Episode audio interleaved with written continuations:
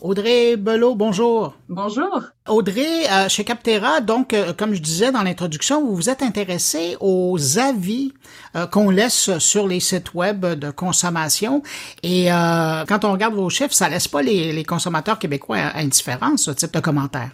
Exactement, oui, c'est vrai que c'est une enquête qu'on a menée il y a quelques mois et qu'on vient de publier le temps d'analyser tous les résultats. Et on a vraiment voulu voir quelle était l'importance qu'accordaient les consommateurs québécois euh, mais aussi au final euh, au niveau pan-canadien, on va dire. Euh, et c'est vrai que les Québécois sont assez, assez friands, on va dire, d'avis d'utilisateurs en ligne. Pourquoi c'était important chez vous, chez Captera, de s'arrêter et de voir l'importance des commentaires? bah, pour nous, en fait, on s'est basé sur le, on va dire la pandémie. Je suis désolée d'y revenir, je sais beaucoup de monde en parle, mais c'est vrai que la pandémie a beaucoup développé le commerce électronique. Euh, beaucoup de transactions se sont faites en ligne et donc euh, forcément, vu qu'on ne pouvait plus aller dans les magasins, vu qu'on ne pouvait plus aller physiquement faire nos achats, euh, la meilleure manière, bah, c'était de faire ça en ligne. Sauf qu'on pouvait être face à une situation sur laquelle bah, on ne savait pas trop où aller, donc les avis en ligne pour ça aident énormément à prendre une bonne décision, réfléchie, euh, qui puisse être guidée aussi par d'autres utilisateurs qui ont, qui ont eu la même situation que nous. Et on s'est dit que l'évolution depuis le début de la pandémie devait être très intéressante. Et c'est en effet les résultats qu'on a trouvés avec notre, notre étude. Bon, alors parlons-en des résultats de votre étude. Qu'est-ce que vous apprenez? Alors, on va apprendre plusieurs choses. Euh, on a vraiment voulu se concentrer sur ce premier chapitre sur l'aspect consommateur. Donc, on a interrogé 600 euh, consommateurs et de là, donc euh, au niveau pan-canadien, on a aussi fait après une, une concentration sur le, le, panel québécois, on va dire. On a voulu se concentrer sur leurs habitudes de lecture et de rédaction des avis. Donc à la fois en tant que euh, en, dans la recherche, on va dire, de cette transaction, mais aussi en tant que rédacteur, en tant qu'acteur pour aider les autres, parce que c'est aussi un grand, il y a aussi un grand aspect communautaire, on va dire, dans mmh. cette démarche-là. Euh, on a voulu voir aussi quels étaient les défis qui étaient posés. Donc, euh, on va dire euh, pour faire un peu une, une avant-première, tout ce qui va être, tout ce qui va avoir attrait à la confiance, à l'authenticité des avis, qui peut parfois être un peu trouble, on va dire. comment les utilisateurs, les consommateurs voient aussi la pertinence des avis? Qu'est-ce qui fait que pour eux, cet avis en ligne est pertinent? Qu'est-ce qui fait que ça va leur apporter des informations clés, on va dire, dans leur processus d'achat? Et enfin, on finissait ce, ce, premier article qui a été mis en ligne au tout début août, le 1er août, on l'a fini par une partie sur comment les entreprises peuvent tirer avantage de cette situation et pour ensuite l'appliquer pour les PME, par exemple, comment les, PME peuvent euh, prendre les conseils, on va dire, qui sont distillés dans cet article et, euh, et les mettre en place pour, euh, pour leur stratégie. Ce que vous remarquez, c'est que pour les Québécois, les Canadiens, c'est important les commentaires en ligne. Ah oui, oui, oui, ça c'est sûr. Ce qu'on a trouvé assez intéressant, euh, donc, ça va être important pour eux, mais on a voulu distinguer la forme, on va dire, des avis en ligne. Donc, on va avoir les avis textuels, on va avoir des avis vidéo, on va avoir des avis d'experts, par exemple. Et suivant la forme par laquelle ces avis sont relayés, on va trouver un intérêt plus ou moins grand.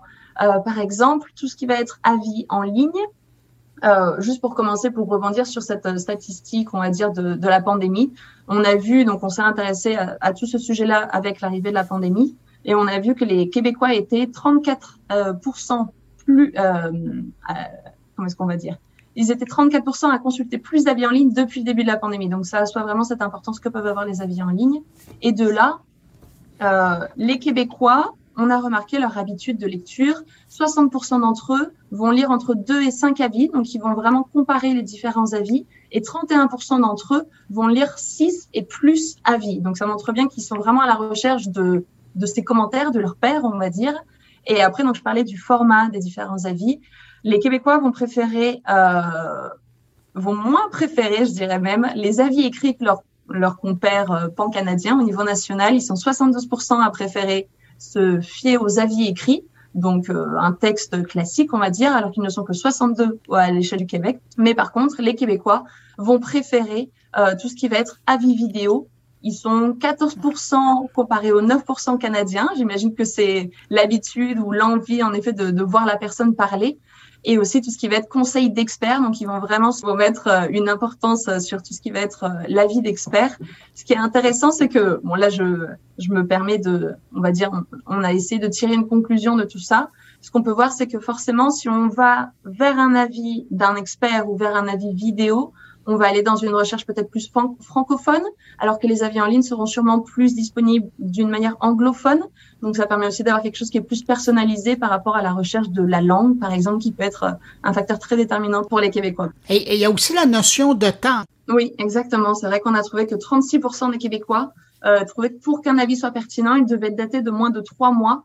Donc, ça montre vraiment l'importance que peuvent avoir les entreprises à collecter des avis régulièrement et à, à faire ces, ces campagnes-là au final, parce que c'est pas juste pour faire de la publicité, ça a tellement plus de bénéfices pour les entreprises que c'est aussi ce qu'on voulait souligner dans cet article. Vous disiez donc, ça c'est dans un premier temps, c'est les Québécois qui consultent des commentaires, mais il y a aussi ceux qui en font. Mais moi j'ai été surpris par votre pourcentage. C'est énorme le nombre de consommateurs québécois qui laissent un commentaire ou un avis. Oui, alors la seule précision que j'aimerais faire avant de rentrer un peu plus en détail, c'est que tous ces, toutes ces personnes euh, qu'on a pu interroger euh, la méthodologie de notre article dit qu'ils lisent toujours, occasionnellement ou rarement des avis en ligne avant d'acheter un produit ou un service. Donc c'est vrai que ça va pas être un, échantillon des Québécois globaux, on va dire, mais c'est vraiment une, une spécificité qu'on a voulu mettre dans notre sondage pour avoir des résultats qui étaient assez intéressants.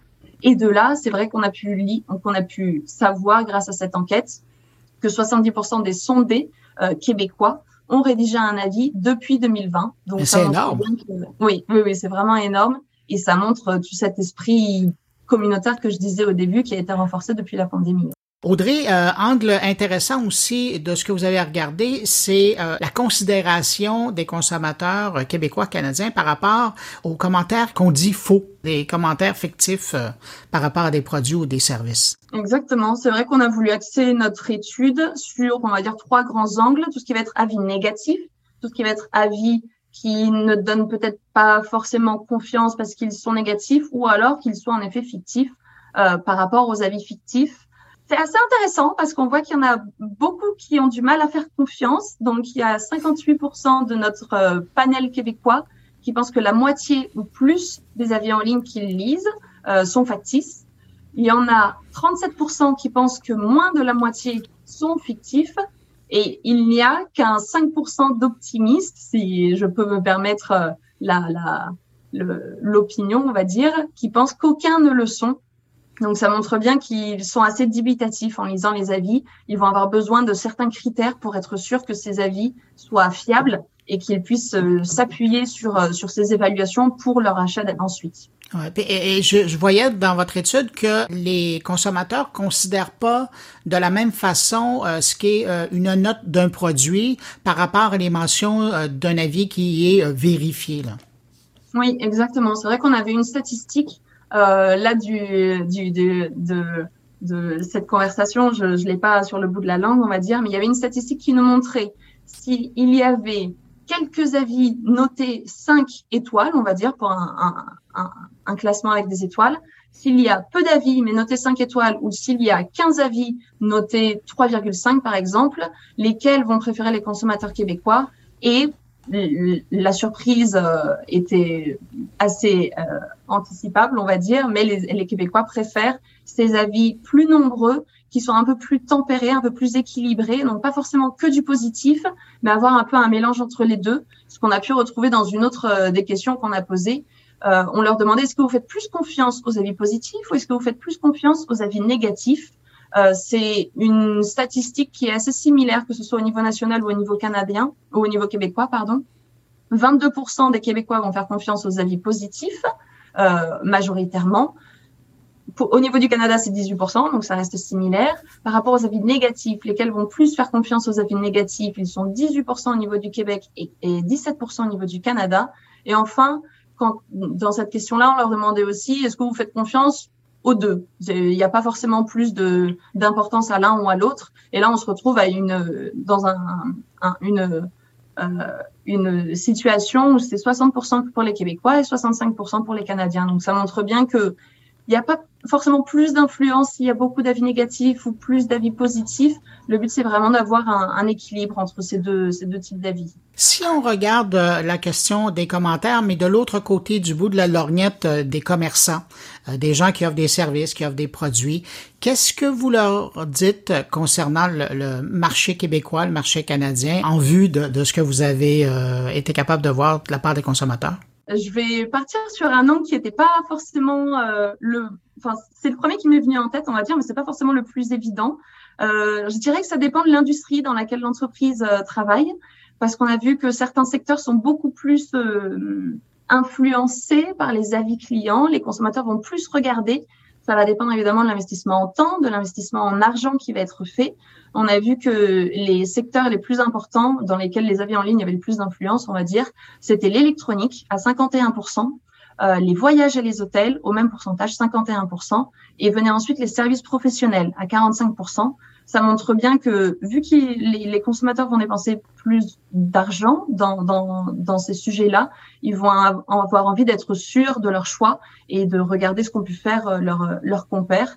En revanche, tout ce qui va être euh, euh, les vêtements ou l'alimentation, c'est vrai qu'il y a moins ce besoin d'aller voir ce que peuvent penser d'autres consommateurs comme nous. Et euh, est-ce que vous leur conseillez donc euh, à ces commerçants-là d'être attentifs aux commentaires et même de, de répondre et de faire vivre à, quelque part cet espace de relationnel avec le consommateur? Oui, oui, oui, définitivement. Euh, ça tombe bien que vous posiez la question. C'est l'étude qu'on a publiée ce lundi, donc la deuxième partie de cette étude sur la gestion des avis en ligne du côté de l'entreprise et les stratégies qu'ils peuvent adopter, toutes toutes les, les, choses à mettre en place, on va dire, pour une entreprise pour s'assurer de tirer un maximum d'avantages à ses avis en ligne. Euh, on a pu voir que du panel d'entreprises, enfin d'employés interrogés, on avait envoyé, euh, euh, on avait posé des questions à plus de 1000 employés, mais on a décidé d'en sélectionner que 400 pour avoir vraiment les meilleures réponses possibles qui correspondaient à nos critères de sélection. Euh, de ces 400 employés, euh, on a pu voir au niveau du Canada, on a pu voir que leur entreprise, ils étaient 84% de, de, ces employés à travailler dans une entreprise qui dispose d'une politique de réponse. Donc, ça montre qu'ils savent qu'ils doivent répondre aux avis en ligne et ils ont une stratégie, on va dire, pour le faire. Euh, la majorité va répondre en quelques jours ou en un jour. Je vais vous donner des chiffres. 38% vont répondre en quelques jours, 32% vont répondre en un seul jour et ils sont une minorité, 4% à répondre qu'une seule fois par mois. Donc ça montre bien qu'ils mettent un, point d'ordre, on va dire, à répondre à ces avis-là, qu'ils soient positifs, qu'ils soient négatifs. On sait, je vais mélanger un peu les données des deux, des deux articles, mais c'est vrai qu'ils qu'ils s'emboîtent euh, plutôt bien. Euh, on sait que quand, par exemple, il y a un avis négatif, les consommateurs, ce qu'ils préfèrent, donc c'est évidemment d'avoir une réponse parce que malheureusement, il y a un tiers des consommateurs qui n'ont jamais reçu de réponse de l'entreprise et pour eux, c'est très important de, de savoir qu'ils ont été entendus.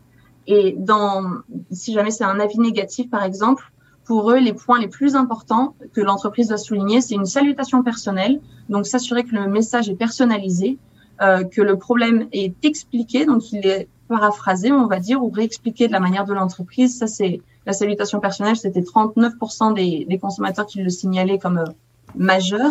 Euh, L'explication du problème vient en deuxième plan avec 29% des consommateurs qui signalent que c'est euh, très important pour eux. Et venait ensuite l'excuse. Donc on pourrait penser qu'un avis négatif, il préférerait avoir une excuse, alors qu'au final, c'est j'ai été entendu, je sais quel est le problème, et après, en effet, pourquoi pas une excuse, mais on voit que c'est pas c'est pas la, la priorité en fait pour les consommateurs. Aïe, c'est fascinant. Euh, Audrey, euh, les gens euh, qui veulent mettre la main sur euh, ce, ce, résumé, cet article, vous parliez d'un article de blog, où on peut retrouver euh, le premier et le deuxième article? Les deux, vous pouvez les trouver sur le même le même site, Captera Canada. Et pour ça, on a une partie francophone. Donc, on a un Captera Canada anglophone.